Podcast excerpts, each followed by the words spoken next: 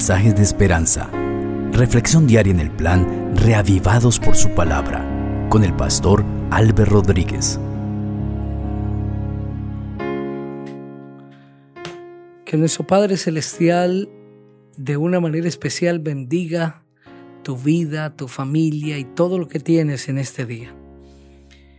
Nos estamos acercando al final del libro de Esther. Hoy leeremos el capítulo 9 penúltimo capítulo de este precioso libro. Vamos a pedir que el Señor nos dirija al hacer la lectura de su palabra. Padre precioso, gracias te damos por concedernos vida, porque tu palabra siempre nos habla claramente y llena nuestro corazón de alegría y de gozo. Enséñanos a través del texto bíblico, habla nuestro corazón.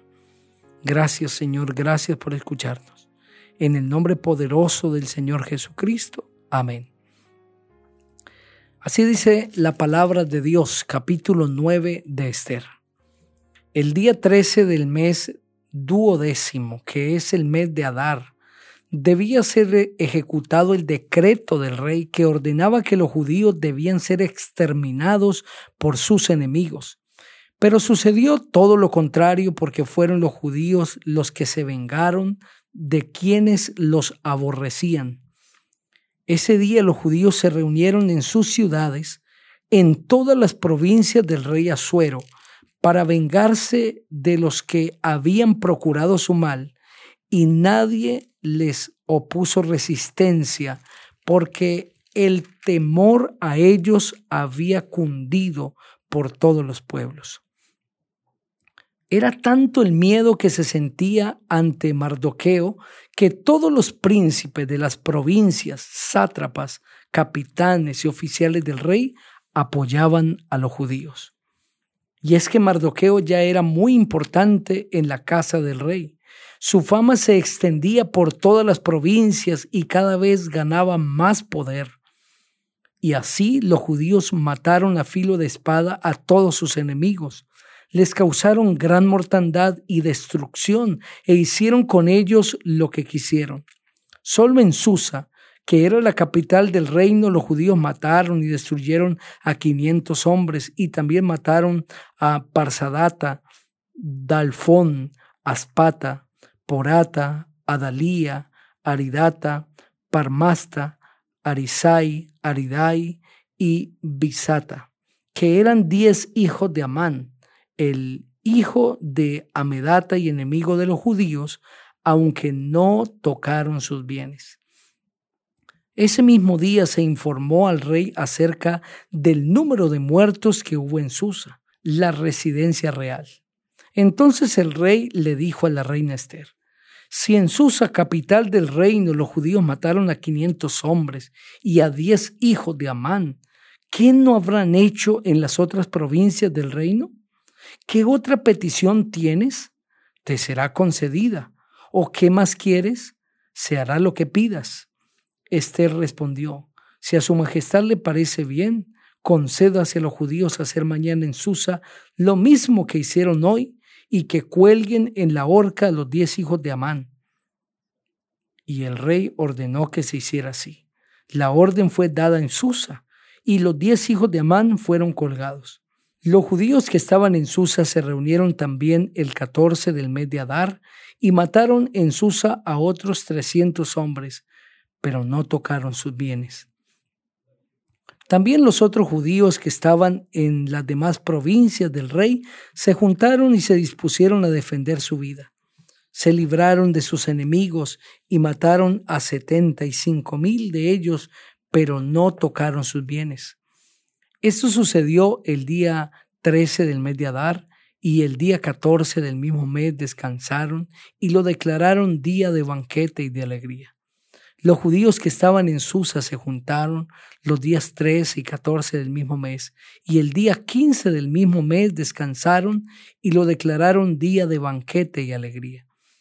Por eso, desde entonces los judíos que viven en las aldeas y en villas sin murallas celebran el día 14 del mes de Adar como un día de alegría y de banquete. Es para ellos un día de regocijo en el que cada uno comparte su comida con su vecino. Mardoqueo escribió todo esto y envió cartas a los judíos cercanos y lejanos que vivían en todas las provincias del rey Asuero. Les ordenó celebrar cada año los días 14 y 15 del mes de Adar, como los días en que los judíos se libraron de sus enemigos para vivir en paz, y como el mes en que la tristeza se cambió en alegría y el luto en un día feliz les ordenó declarar los días de banquete y de alegría y de compartir cada uno su comida con su vecino y de ayudar a los pobres. Los judíos aceptaron cumplir con lo que Mardoqueo les ordenó por escrito, como habían comenzado a hacerlo. Y es que Amán, el hijo de Amedata, el agageo, y enemigo de todos los judíos, había ideado un plan para destruirlos, había echado pur, es decir, suertes, para matarlos y acabar con ellos. Pero cuando Esther se presentó ante el rey, éste ordenó por carta que el perverso designio de Amán en contra de los judíos recayera sobre su propia cabeza y que él y sus hijos fueran colgados en la horca. Por causa del nombre Pur, esos días fueron llamados Purim, y por lo que decía la carta, y por lo que ellos mismos vieron y pudieron entender, los judíos establecieron como norma el no dejar de celebrar cada año esos dos días según está escrito. Esa norma regiría sobre todos sus descendientes y allegados, y estos días serían recordados y celebrados por todas las generaciones, familias, provincias y ciudades. Los días de Purim, no dejarían de ser observados por los judíos, ni sus descendientes dejarían jamás de celebrarlos. Esa segunda carta referente a la fiesta del Purim la suscribieron con plena autoridad la reina Esther, hija de Abigail, y Mardoqueo el judío. Las cartas enviadas a todos los judíos de las 127 provincias del reino de Asuero contenían un mensaje de paz y de verdad y confirmaban la celebración de estos días de Purim en el tiempo señalado conforme a las órdenes de Mardoqueo el judío y la reina Esther. Los judíos y sus descendientes se comprometían a conmemorar el fin de los ayunos y lamentos. Las órdenes de Esther confirmaron la celebración de las fiestas de Purim y esto quedó registrado en un libro Amén. Este precioso capítulo presenta cómo la tristeza se cambió en alegría y el luto en un día feliz.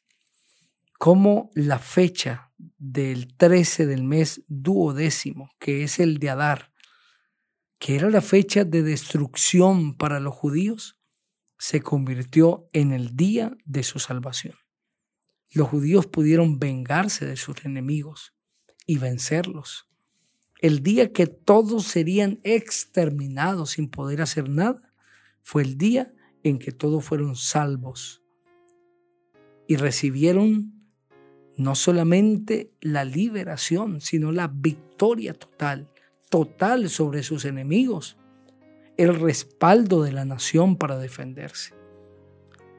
El decreto decía que los judíos debían ser exterminados el día 13 del mes de Adar.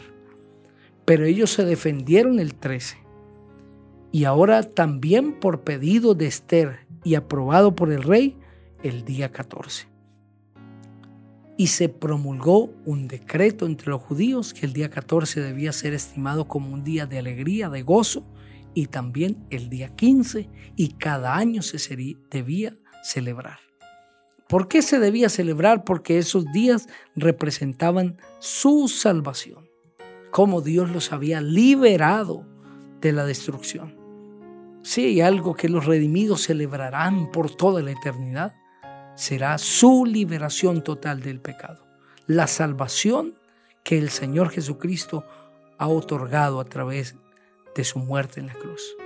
Si hay algo que hoy tenemos que celebrar, es la salvación en Cristo Jesús es que en Él hemos recibido vida eterna y por Cristo somos más que victoriosos.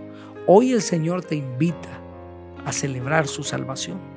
Vive con gozo porque eres salvo en Cristo Jesús y porque no hay condenación para los que están en Cristo Jesús. Quiero invitarte para que juntamente conmigo ores. Padre, muchas gracias te damos por la salvación que nos otorgas a través del Señor Jesucristo. Hoy celebramos que somos salvos en el Señor Jesús. En su nombre poderoso oramos. Amén. El Señor te bendiga